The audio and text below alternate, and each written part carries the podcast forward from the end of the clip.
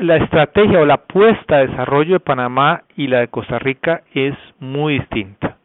Panamá claramente su apuesta es a convertirse en un centro, digamos, un hub un centro logístico internacional y ahí está todo el tema de la ampliación del canal y las infraestructuras relacionadas porque ellos tienen por ejemplo excelentes puertos y ferrocarril y dos eh, el, todo el tema de la plaza financiera y tres todo el tema de inmobiliario es la apuesta o sea alrededor de convertirse en un centro logístico internacional viene la plaza financiera una logístico que es de transporte y de servicios financieros, ¿verdad? Y después viene relacionado con eso el tema de atraer la inversión inmobiliaria. Panamá no está apostando a desarrollar el aparato productivo, digamos, en, términos de producción de bienes.